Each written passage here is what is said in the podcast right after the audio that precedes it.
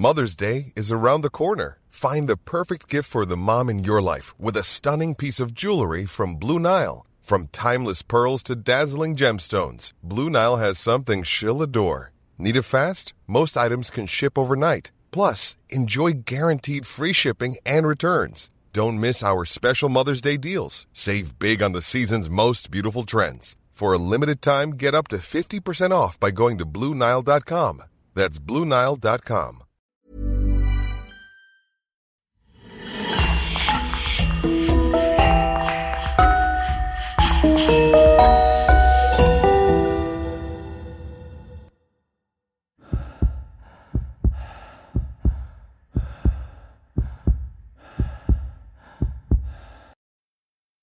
Bonjour et bienvenue à tous. Qui ne connaît pas Pablo Escobar, l'un des noms les plus célèbres de l'histoire criminelle? Il a été le plus riche narcotrafiquant de son époque et le plus craint de tous les barons de drogue dans le monde. De 1988 jusqu'à sa mort en décembre 1993, la violence s'est abattue sur les grandes villes du pays de la Colombie, et notamment à Medellín, sa ville natale. Rien ne faisait reculer Pablo Escobar. Il a été sans doute l'un des plus grands assassins du siècle dernier. Il a longtemps échappé aux forces de l'ordre, à ses ennemis dans le commerce de la drogue, aux paramilitaires et même à la CIA.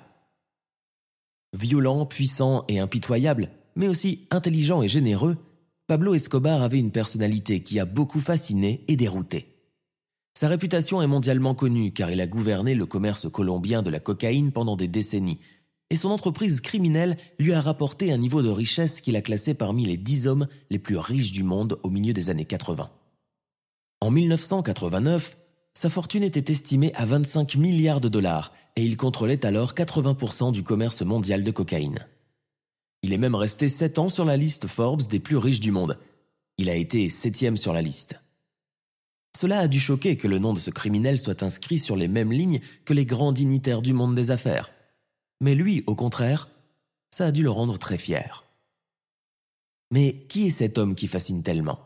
Qu'a-t-il fait pour arriver au sommet? Comment est-il devenu le numéro un mondial du crime? El Capitan, Don Pablo, El Patron, Robin Hood des temps modernes, le roi de la cocaïne, le parrain, que de surnoms donnés à ce personnage hors du commun. Son pouvoir et sa puissance acquis en très peu de temps ont contribué à façonner le mythe incroyable de sa réputation.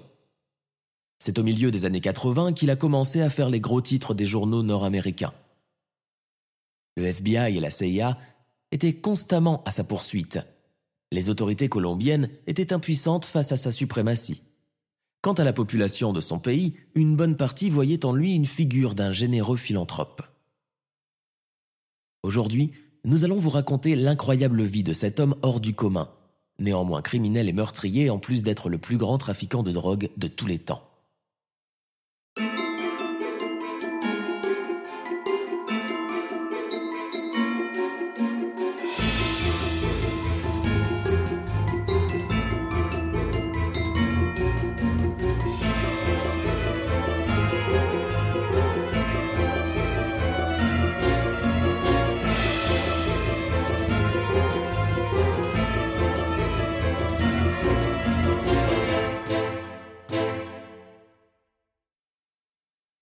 Pablo Escobar, de son nom complet Pablo Emilio Escobar Gaviria, est né le 1er décembre 1949 dans une famille de classe moyenne à Rio Negro, à une quarantaine de kilomètres au sud-est de Medellín, la capitale d'Antioquia, un des départements de la Colombie. En ce temps-là, la Colombie connaissait des émeutes très violentes suite à de gros conflits politiques. Ces émeutes terribles resteront gravées dans l'histoire du pays sous le nom de Bogotazo. À la suite de répressions organisées par le parti conservateur au pouvoir, réuni sous le président Laureano Gomez, ces émeutes se transforment en une véritable guerre civile opposant d'une part la droite catholique et d'autre part la gauche libérale. Ce conflit persistera jusqu'en 1953. Il provoquera la mort de 300 000 Colombiens, soit 2% des 15 millions d'habitants du pays, et sera nommé la violencia. Il reste comme l'un des conflits politiques les plus violents de l'histoire de la Colombie. Il sera en outre responsable du retour du mouvement des guerrilleros de gauche qui donneront naissance à des milices de défense paysannes afin de contrer les militaires et groupes armés du Parti conservateur. Ces milices deviendront les FARC, Forces armées révolutionnaires de Colombie, autrement appelées banditos par les citoyens locaux, une force rebelle armée luttant pour l'égalité du peuple, qui bénéficie de l'approbation et du soutien de celui-ci. Au milieu de ces temps incertains, la famille Escobar connaissait la misère et a dû déménager peu de temps après la naissance de Pablo, à Envigado, une banlieue populaire de Medellín. Pablo était un enfant comme un autre. Deuxième d'une fratrie de sept enfants, il a connu la faim et le manque de tout. C'est ce qui a forgé sa personnalité de battant et de survivant. Il vivait dans une hutte sans eau courante ni électricité. Un milieu de vie difficile dans lequel il a débuté ses activités criminelles alors qu'il n'était qu'un jeune adolescent. Il a fait de mauvaises rencontres dans les rues de Médéine qui l'ont fait basculer vers un destin criminel. Influencé par les banditos de son quartier, il a intégré leur mode de vie et leur philosophie, et a commencé alors une longue carrière dans le crime et la délinquance. Ses premières activités illégales avaient pour nature la contrebande d'équipements stéréo et bien d'autres petits trafics comme le vol de voitures aux côtés de son cousin Gustavo Gaviria, qui plus tard eut une importance au sein du cartel. Le jeune Escobar était intelligent, filou et ambitieux. Il rêvait de devenir riche et président de la Colombie, rien que ça. Faisant tout ce qu'il pouvait pour gagner de l'argent, il ne s'est imposé aucune limite. On raconte qu'alors qu'il était encore à l'école, Escobar volait des pierres tombales dans les cimetières locaux, sablait les noms et les vendait à des passeurs panaméens. Malgré cela, Escobar était un bon élève et étudia même à l'université pendant un certain temps, mais il décida d'arrêter avant d'obtenir son diplôme. Les études étaient trop longues et n'ont pas abouti à la richesse qu'il convoitait. Il se lança alors dans de nombreuses activités criminelles, accompagné de son ami Oscar Benel Aguirre. Le duo se lança dans de petites arnaques comme la vente de cigarettes de contrebande, de faux tickets de loterie ainsi que des vols de voitures. Dans le début des années 1970, Escobar avait 20 ans et il était connu pour travailler comme garde du corps, voleur et vendeur de cannabis. Il commençait à se faire un nom dans le monde criminel colombien, son souhait profond étant de devenir rapidement un millionnaire. Alors que l'industrie de la cocaïne se développait en Colombie, en partie grâce à la proximité du pays avec le Pérou, l'Équateur et la Bolivie, principaux pays producteurs de coca et dont la cocaïne est le dérivé, Escobar s'est impliqué par la force des choses dans le trafic de cette drogue. Tout d'abord avec l'aide de quelques narcotrafiquants chassés du Chili par le général Augusto Pinochet, qui venait d'accéder au pouvoir. Au début, Pablo Escobar s'est lancé dans le commerce de la cocaïne et a commencé à acheter de la pâte de coca de haute qualité en provenance de Bolivie et du Pérou. Il la transformait en cocaïne qu'il transportait en Amérique pour la distribution. Il était chargé d'assurer le lien entre les lieux de production de la pâte de coca situés au Pérou et en Bolivie. Il faisait passer la pâte dans de vieux pneus et dans des camions, réalisant des transferts d'environ 15 kg par camion. En 1975, il assassina un riche propriétaire et trafiquant colombien du nom de Fabio Restrepo, qui était le baron de la drogue de Médéine et qui ne voyait en Pablo Escobar qu'un simple petit dealer. En l'éliminant, Escobar fit d'une pierre plusieurs coups. Il devint le plus important trafiquant de drogue de Médéine lui-même, en devenant le seul exportateur mais aussi l'un des plus gros producteurs de cocaïne, et prouva par la même occasion qu'il était prêt à tuer quiconque se mettait en travers de son chemin. Par cette démarche, il changea les règles du trafic de drogue en commençant par corrompre les forces de l'ordre colombiennes. Les familles des personnes se montrant réfractaires à l'idée d'accepter la corruption étaient menacées. Et ceux refusant de le suivre ou souhaitant rester honnêtes, étaient assassinés systématiquement. Un an plus tard, en 1976, le commerce de la drogue ayant commencé à croître et nécessitant une main-d'œuvre plus importante, Escobar décida de collaborer avec d'autres groupes criminels de la région. Et ensemble, ils formèrent le cartel de Medellín. Les principaux chefs étaient bien évidemment Pablo Escobar, d'une part, et d'autre part Gonzalo Rodriguez Gacha. Il y a également des associés notoires comme les frères Ochoa, Carlos Leder ou encore Griselda Blanco. Ensemble, ils font évoluer le trafic de drogue à un niveau bien supérieur que celui des petits trafiquants. Escobar était la tête pensante, Il sera l'un des premiers à faire usage de mules, c'est-à-dire des personnes volontaires ou dépendantes du trafic, transportant sur eux ou ingurgitant les sachets de drogue qui passaient les frontières légalement et la faisaient transiter ainsi aux États-Unis. Dans un autre rang, Gustavo Gaviria et Roberto Escobar, respectivement cousins et frères de Pablo Escobar, s'occupaient spécialement de la gestion et de la comptabilité du cartel. À la tête de l'organisation, Escobar concentra alors ses efforts principalement sur la production, le transport et la vente de cocaïne. Manipulateur, dominant, Escobar avait une très forte personnalité.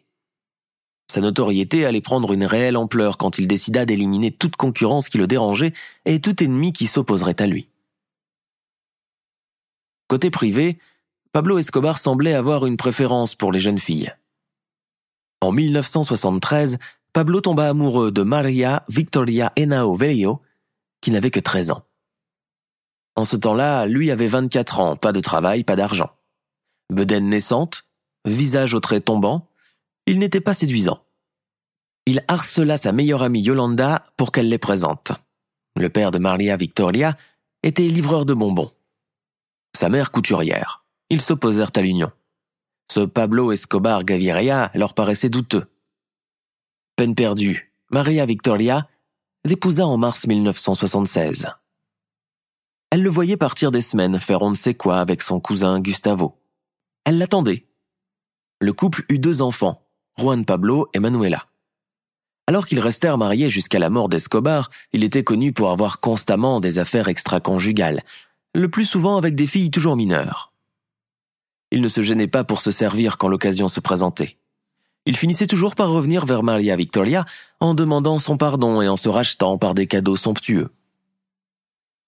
Dans les années 1980, le cartel de Medellín et Escobar sont devenus rapidement célèbres au niveau international, par la force des choses, puisque le cartel contrôlait la plupart des entrées de cocaïne aux États-Unis, au Mexique, à Porto Rico et en République dominicaine, Venezuela et Espagne. Un large éventail de lieux de distribution que les membres du cartel ont géré d'une main de maître, et bien sûr avec une seule tête pensante, Pablo Escobar. La demande augmentant de plus en plus pour une drogue de meilleure qualité et de premier choix, Escobar s'associa à Roberto Suarez Gomez, qui l'aida à développer son marché vers d'autres pays sur le continent américain et en Europe. Il semblait même que son réseau criminel bien huilé s'étende jusqu'en Asie. L'ambition d'Escobar n'avait plus de limites, et il était devenu un homme d'affaires sans merci, s'entourant des meilleurs bras droits, performants et efficaces, avec qui il s'entendait à merveille et sur qui il pouvait toujours compter.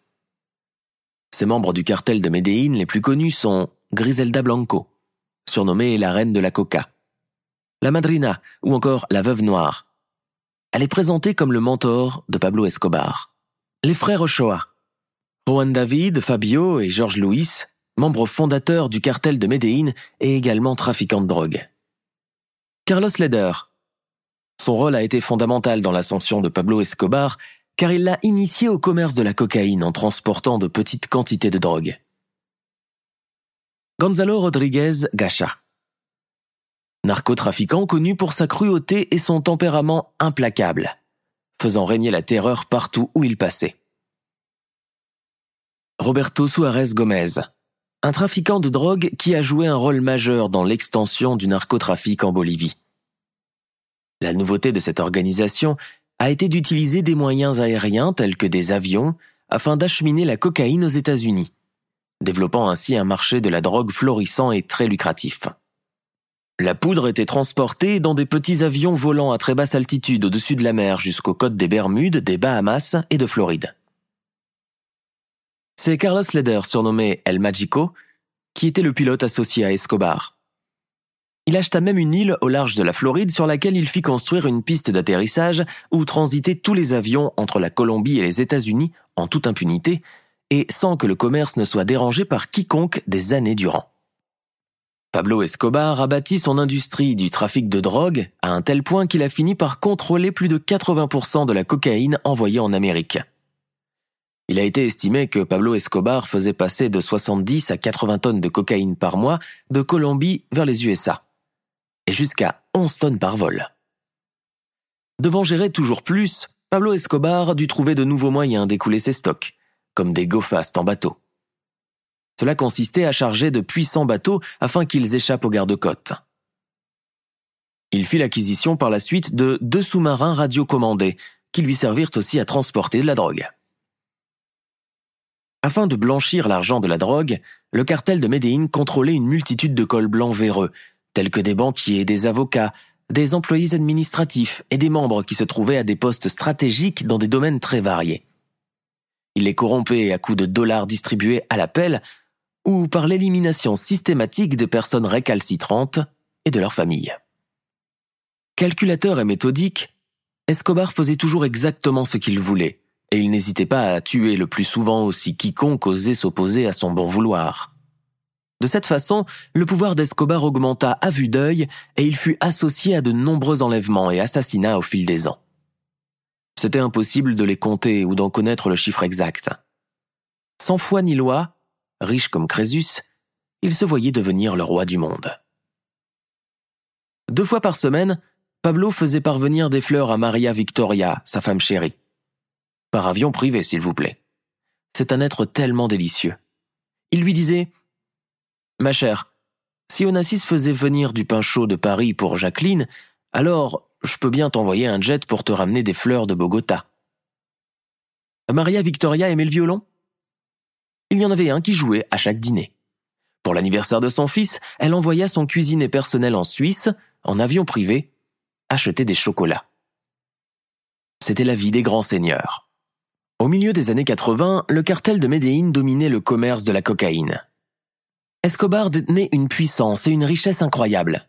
Selon certains rapports, il valait encore 25 milliards de dollars, ce qui soutenait son style de vie somptueux.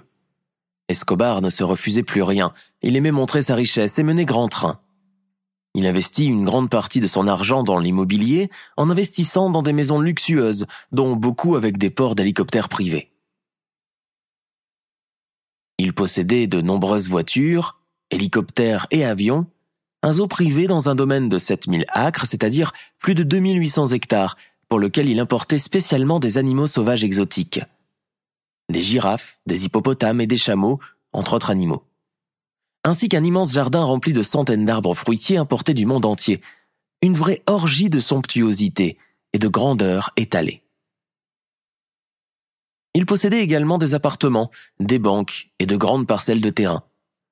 Pour sa propre protection, Escobar acheta le soutien d'autres criminels qui agirent également comme son armée de guérilla, exécutant toutes sortes de violences lorsqu'il l'exigeait. Le cartel employait plus de 750 000 personnes dans divers secteurs comme la protection, la production, la surveillance, etc. Parmi les métiers du cartel, le plus spécifique était celui des sicarios, tueurs à gages originaires des quartiers populaires afin de protéger leurs activités et d'effectuer certaines missions ces tueurs pouvaient constituer des sortes de milices. Ils effectuaient leur recrutement dans les quartiers pauvres de la ville en faisant des offres attrayantes qu'on ne pouvait pas refuser. Par ce procédé, le cartel, et donc Pablo Escobar, influençait directement les habitants de Médéine et également tout le pays de la Colombie à l'aide de leur trafic et de leur réseau de corruption toujours plus puissant et plus élargi, permettant ainsi au cartel de prospérer exponentiellement. Parallèlement, Escobar entretenait une certaine image de lui-même auprès de la population locale de Médéine. Il était adulé par une grande partie des plus démunis ainsi que des ruraux qui voyaient en lui une sorte de bénédiction. Pablo Escobar avait ainsi un côté affable, et en raison de sa richesse monstrueuse, il jouissait d'une certaine popularité publique et d'une position politique indéniable. Loin d'être un simple trafiquant, Pablo Escobar était très intelligent, et son ambition décuplée au fur et à mesure. Il se donnait des objectifs à atteindre. Et parmi ces objectifs, il y avait celui de se lancer en politique pour devenir président de la Colombie. Jour après jour, sentant son pouvoir et son influence sur le peuple augmenter, Escobar se voyait se rapprocher de ce rêve enfoui en lui depuis sa tendre enfance. En 1982, il réussit l'exploit de devenir suppléant du délégué au Congrès colombien, Hierro Ortega Ramirez. Il devint représentant adjoint à la Chambre des représentants du Congrès colombien, au sein du Parti libéral, récupérant au passage une immunité parlementaire, un passeport diplomatique et un visa pour les États-Unis. Toutes les portes commençaient à s'ouvrir devant lui. Il n'avait qu'à tendre les bras. Il parraina ensuite divers organismes de bienfaisance et clubs de football dans la région de Médéine, ce qui entretint sa légende de bon samaritain. Pour les Colombiens des quartiers pauvres de Médéine, Pablo n'avait rien d'un dealer. C'était un leader parti de rien. L'incarnation du rêve colombien. Le bienfaiteur qui achetait des maisons pour les pauvres. Désormais, Pablo Escobar était sûr que les portes du succès politique allaient s'ouvrir devant lui et qu'il n'avait qu'à les franchir une à une. Il devint une vraie menace pour le gouvernement colombien. Mêlant menaces et pots de vin, le cartel offrait aux autorités policières et gouvernementales des sommes d'argent qui dépassaient l'entendement. Rendant le refus de corruption difficile et inimaginable. Pablo Escobar exerçait également un certain contrôle sur les représentants gouvernementaux et exécutifs, tels que des juges, ou des personnalités politiques importantes du pays. Mais il trouva quand même sur sa route des personnes intègres, justes et droites, qui croyaient encore que la loi est au-dessus de tout, même de Pablo Escobar. Rodrigo Lara Bonilla, le ministre de la Justice colombien de l'époque, en faisait partie, et il mit fin au rêve de Pablo Escobar en publiant dans un quotidien l'histoire de son arrestation. La seule en 1976, pour un trafic de 9 kilos de pâte de coca. Pablo ne comprit pas. Il avait pourtant soudoyé la police et éliminé les complices, mais avait oublié de brûler les archives du journal. Il programma immédiatement l'élimination du rédacteur en chef.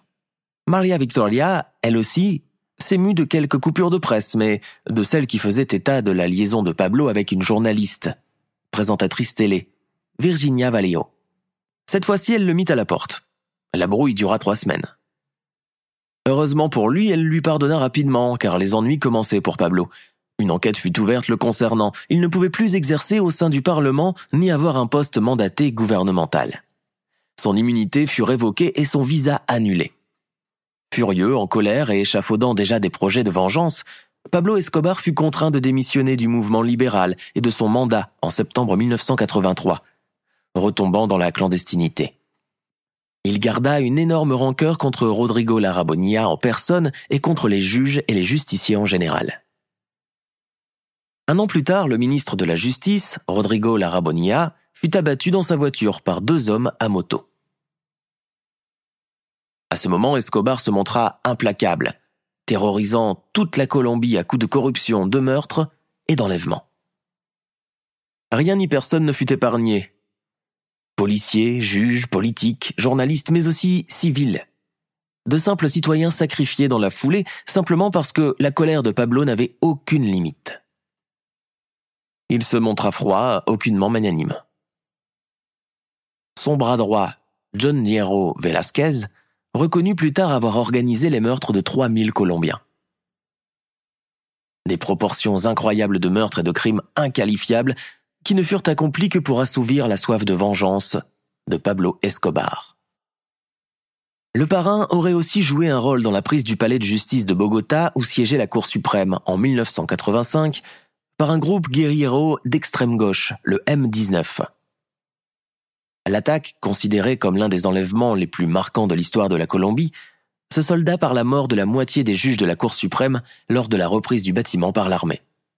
Une vraie catastrophe. En 1989, Pablo Escobar, rancunier et paranoïaque, voyait rouge tel un taureau dans son arène.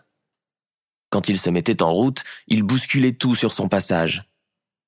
Il fit ainsi assassiner trois candidats à la présidentielle.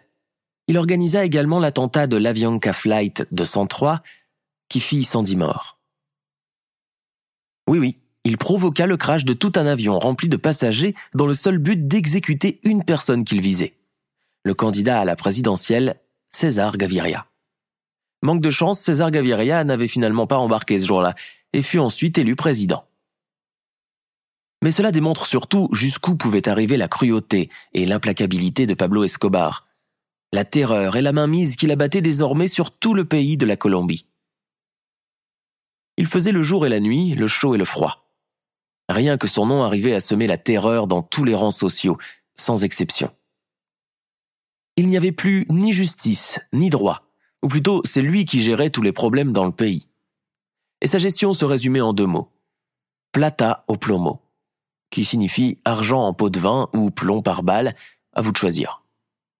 Soit vous étiez soudoyé et prêt à exécuter les ordres suprêmes du grand chef, soit vous étiez tué par des balles à bout portant, ou lors d'une explosion de voiture fortuite qui vous emportait, vous et votre famille.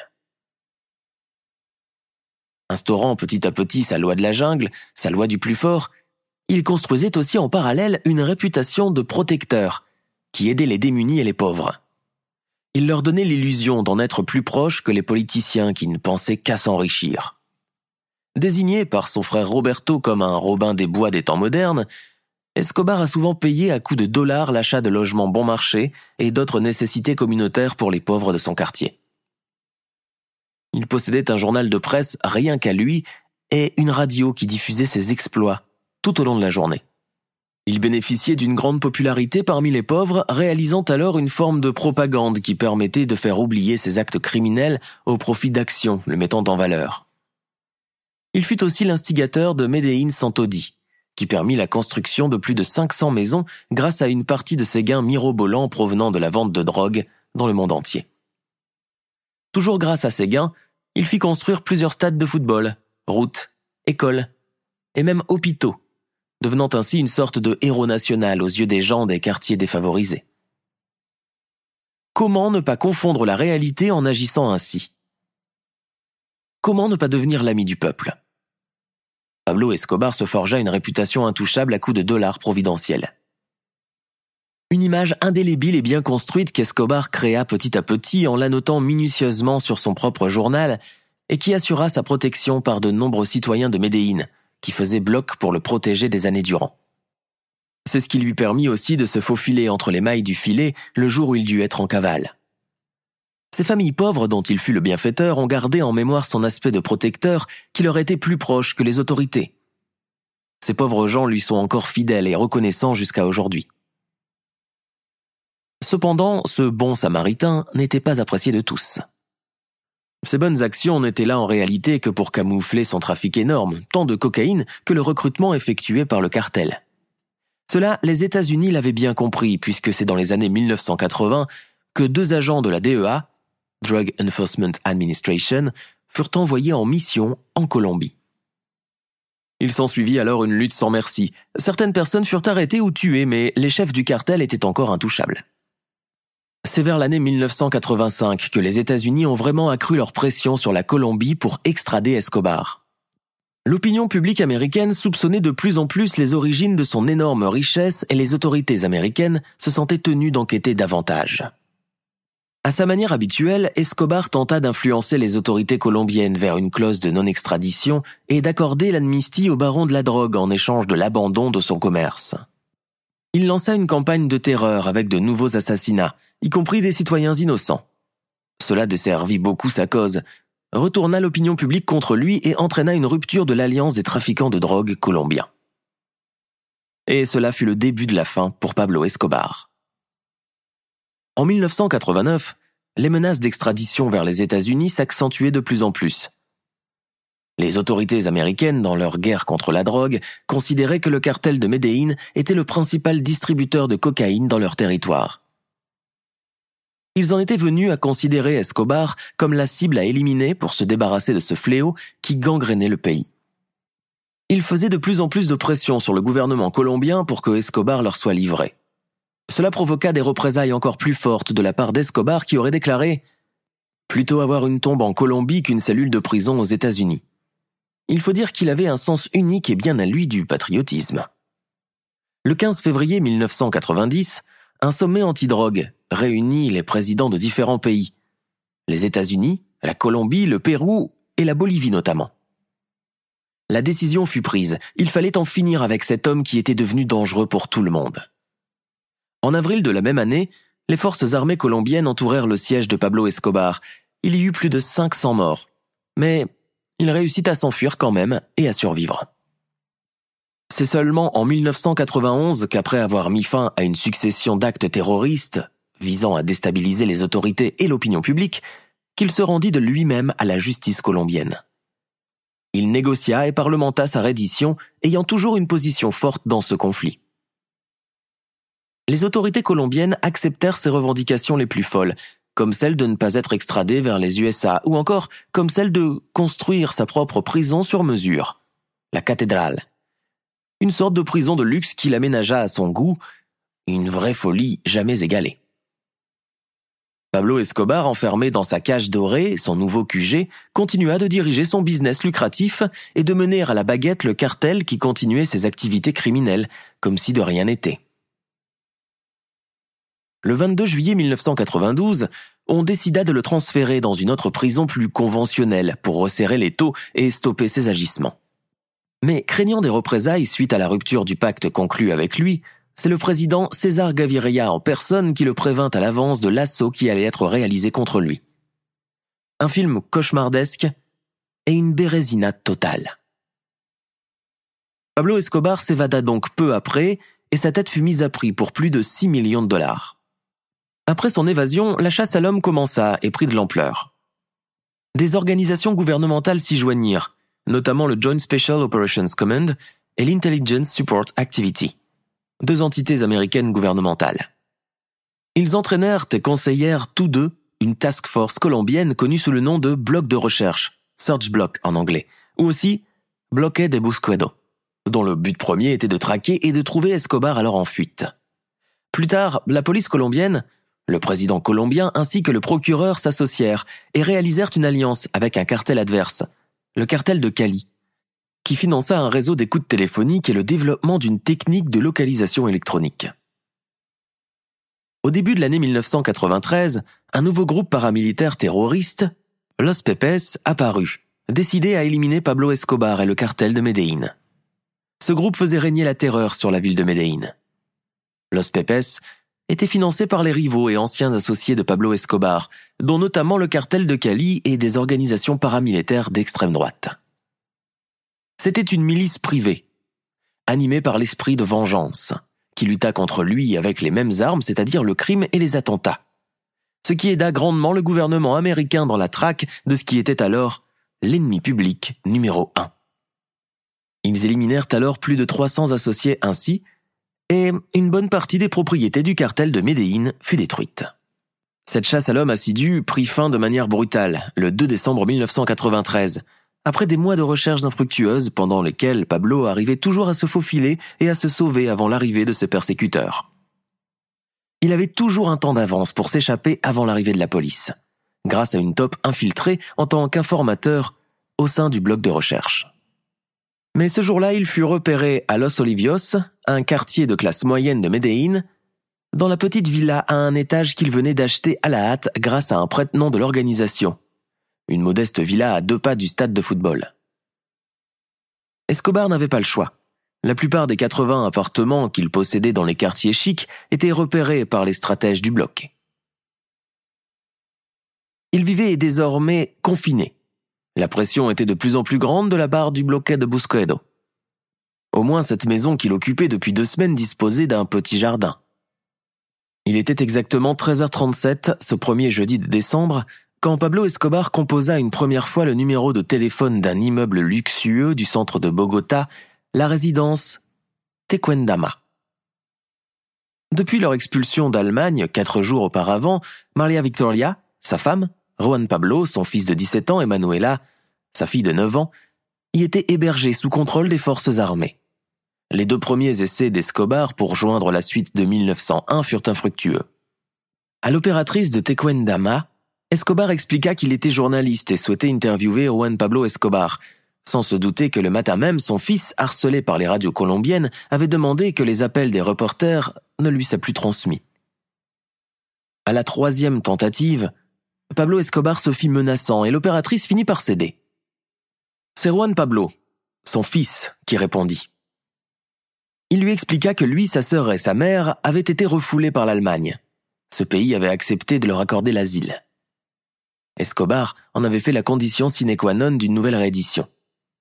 Pourquoi avait-il fallu qu'au tout dernier moment le gouvernement colombien change d'avis et convainque les Allemands de renvoyer les Escobar Au téléphone, Juan Pablo lui expliqua que le président salvadorien, Alfredo Cristiani, en visite en Colombie, venait de déclarer qu'il laissait la porte ouverte à l'arrivée de la famille Escobar au Salvador. Le père approuva chaleureusement et suggéra l'intervention de la Commission des droits de l'homme et de la presse. Il parlait depuis plus de deux minutes, Soudain, Juan Pablo s'affola. Il fallait raccrocher pour que Pablo ne se fasse pas repérer. Escobar n'ignorait rien du risque qu'il encourait, mais il était trop inquiet pour sa famille pour obéir encore aux règles. Juan Pablo, écoute-moi. Demande à un journaliste de tenir prêt un questionnaire. Je lui accorderai une interview. Je vais te rappeler pour te donner un numéro de fax ou envoyer les questions. Il raccrocha enfin. La communication dura 2 minutes et 25 secondes. Au fond, Pablo savait très bien que cette fois il ne s'en sortirait pas. Quinze jours auparavant, Escobar avait été contraint de réviser sa stratégie. Il avait quitté ses repères luxueux des hauteurs de Médéine pour s'enfoncer dans la vieille ville. Envigado, son fief, était devenu trop dangereux. Pour la première fois de sa vie, Pablo Escobar, de chasseur, était devenu gibier. Celui qui naguère se déplaçait avec une escorte d'une centaine d'hommes n'avait plus à son côté qu'un seul garde du corps, Alvaro de Rezus Agudelo, surnommé El Limon, qui avait connu une promotion fulgurante. Il y a peu, il n'était encore que le chauffeur de Dora Hermilda la mer d'Escobar. Mais Pablo n'eut pas le choix. Ces derniers mois, ses troupes avaient été toutes décimées. Des neuf lieutenants qui l'accompagnaient lors de son évasion en juillet 1992 de la cathédrale, la prison dorée où il était volontairement reclus, six s'étaient à nouveau rendus à la justice entre le 15 septembre et le 15 octobre, dont son propre frère, Roberto, et trois de ses meilleurs tueurs, Aguilar, dit Crasseux, Avendano, dit Petit Frère, et Velasquez, surnommé Popeye. Trois autres, Edison, Geraldo et Puerta, respectivement le pigeon, le missile et Petit Ange, avaient été abattus par les commandos spéciaux qui désormais traquaient le parrain jour et nuit, le mettant aux abois, cherchant de nouveaux refuges là où personne ne pourrait le repérer. Vers 14h32, comme prévu, Escobar rappela son fils. Dans un appartement voisin de la suite de 1901 de la résidence Tecuendoama, un homme, un policier en civil, s'empara du téléphone et composa le numéro du central de communication du bloc de recherche à Médéine. Ça y est, il parle à nouveau avec son fils, avertit le policier en civil.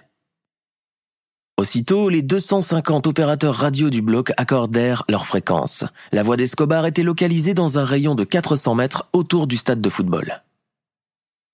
Les policiers n'en croyaient pas leurs oreilles. Ils venaient de localiser l'appel téléphonique de Pablo Escobar. Il était suffisamment délimité. Escobar voulait rassurer son fils et ne faisait plus attention au temps qui s'écoulait lors de la communication. La police venait de repérer l'emplacement de sa cachette et envoya sur place un groupe type commando de 17 hommes parmi les mieux entraînés du bloc de recherche. Ils étaient fébriles. Retrouver comme ça le parrain était un coup de chance qu'il ne fallait surtout pas rater. À 14h35, trois fourgons des commandos spéciaux équipés d'un radiogoniomètre s'approchèrent de la maison à un étage, au numéro 45 de la rue 79A. L'aiguille du radiogoniomètre bondit. À l'intérieur d'un des fourgons, un jeune sous-officier saisit son talkie-walkie et souffla précipitamment. Je vois un homme près de la fenêtre, je crois que c'est lui. La fourgonnette se gara juste devant la maison. L'aiguille du radiogoniomètre tomba soudain à zéro. C'est ici cria le jeune sous-officier. Deux hommes du bloc sortirent rapidement du véhicule banalisé et foncèrent vers la porte. Quatre autres entreprirent de faire le tour de l'édifice. Sans doute El Limon voulait faire diversion. Le garde du corps surgit brusquement devant la porte, un pistolet 9 mm à la main. Il fut abattu aussitôt. Pendant ce temps, depuis une fenêtre du premier étage, Pablo sauta sur le toit de la maison voisine. Les deux hommes du bloc, qui s'y étaient embusqués, ouvrirent immédiatement le feu au pistolet mitrailleur. Trois balles traversèrent le crâne d'Escobar, deux autres se logèrent dans son pied droit et une dans la hanche. Il était 14h50. Le jeune sous-officier, au bout d'un court silence qui parut une éternité, sans doute s'était-il approché du cadavre pour l'identifier, cria dans son talkie-walkie Viva Colombia Escobar était mort. Le corps du trafiquant de drogue fut rapidement exposé comme un trophée, et la nouvelle de sa mort se répandit dans le monde comme un feu de paille.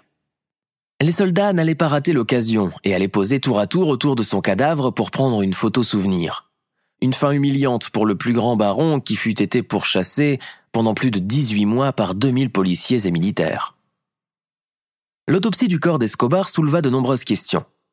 Le médecin légiste rapporta que des balles avaient touché Escobar à la jambe droite et dans le dos, et la troisième balle est entrée au centre de son oreille droite et est sortie juste à partir de l'oreille gauche, passant directement dans son cerveau. Tout cela ne pouvait que démontrer que le coup mortel avait été administré après sa chute. S'était-il suicidé pour ne pas être pris? Tout portait à le croire, mais officiellement il avait été abattu par le bloc de Busquedo. Des millions de Colombiens ont suivi ses funérailles en criant Viva Pablo Le peuple est avec toi. De son côté, le président colombien, César Gaviria, s'est réjoui. C'est la fin du pire cauchemar colombien. Mais la mort du roi de la drogue le plus tristement célèbre au monde n'a pourtant pas fait grand-chose pour ralentir le commerce illicite de la drogue. Loin de là. Au contraire, cela n'a fait qu'augmenter en termes de portée et de dollars depuis sa disparition jusqu'à nos jours. Le trafic n'a fait que changer de main. Pablo Escobar est désormais devenu un personnage culte que tout le monde reconnaît, y compris les plus jeunes dans le monde entier. Des dizaines de livres ont été écrits sur lui, des documentaires sur le cartel de Medellín sont intarissables, des telenovelas, des films et des séries relatent sa vie en détail sur écran. Il faut bien dire que sa vie contenait tous les ingrédients violence, sexe et pouvoir pour faire de bons films. Et on ne s'en prive pas. Les films et les séries se multiplient depuis plusieurs années, le mettant en scène à toutes les sauces. Pour ne citer que les plus importants, Escobar, Paradise Lost, ou plus connu sous le nom de Paradise Lost tout court, sorti en 2014, réalisé par Andrea Di Stefano. Pablo Escobar est incarné par l'acteur Benicio del Toro. C'est un thriller et biopic franco-hispano-belge. Barry Seal, American Made. Sorti en 2017, réalisé par Doug Liman. Le film raconte l'histoire incroyable de Barry Seal, pilote, trafiquant de drogue et passeur d'armes, homme de main de Pablo Escobar, agent de la CIA. Escobar ou Loving Pablo, sorti en 2017, réalisé par Fernando León de Aranoa, c'est un film espagnol. Il s'agit d'une adaptation de l'autobiographie de Virginia Vallejo, une journaliste ayant eu une liaison avec Pablo Escobar, incarnée par Javier Bardem, le talentueux acteur espagnol. Le film a été présenté à la Mostra de Venise en 2017. Escobar, le patron du mal, la telenovela colombienne, qui a été diffusée en 2012 sur Carcol Television en Colombie et sur Telemundo aux États-Unis. Elle relate la vraie vie de Pablo Escobar depuis son enfance. Sans oublier bien sûr Narcos, la série de Netflix. Aujourd'hui, à Medellín, tout est devenu si différent, mais les touristes affluent quand même dans les maisons autrefois bâties par le roi de la drogue. Ils sont curieux de voir l'endroit où vivait autrefois cette légende des temps modernes. On le connaît, on le reconnaît, et on vient en pèlerinage à Medellín, sa ville natale qu'il n'a jamais voulu quitter. Entre séances de photos avec ses sosies, l'achat de souvenirs, le tour des bâtisses cultes, on ne s'ennuie pas. Les tours opérateurs proposent même des voyages organisés avec des guides touristiques montrant les lieux de bagarre et les bâtiments, vestiges d'un temps si proche mais déjà bien révolu. 27 ans après sa mort, la ville de Médéine ne peut toujours pas l'oublier. Qu'importe combien elle voudrait que sa légende empreinte de brutalité et de trafic de drogue soit enterrée. Pablo Escobar est devenu un symbole pour elle, et malgré elle. Pourtant, Medellín n'est plus la même que celle d'autrefois. Elle n'est plus l'ancien terrain de jeu de Pablo Escobar, elle est bien différente. Elle est devenue une ville diversifiée et dynamique, avec une architecture de classe mondiale et des transports publics fiables.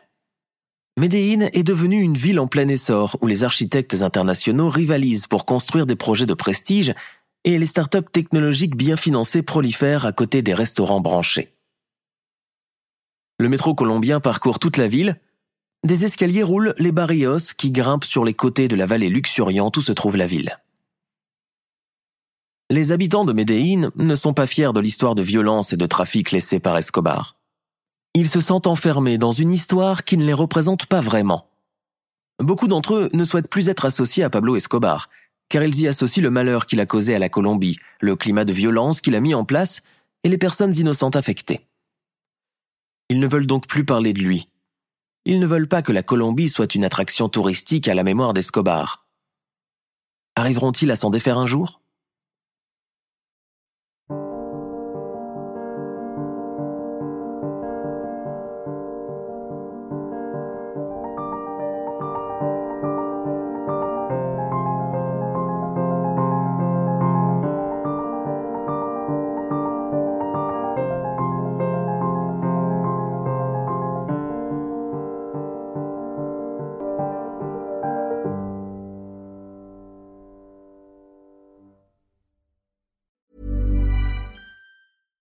Tired of ads interrupting your gripping investigations? Good news. Ad-free listening is available on Amazon Music for all the music plus top podcasts included with your Prime membership. Ads shouldn't be the scariest thing about true crime. Start listening by downloading the Amazon Music app for free or go to amazon.com slash true crime ad free. That's amazon.com slash true crime ad free to catch up on the latest episodes without the ads.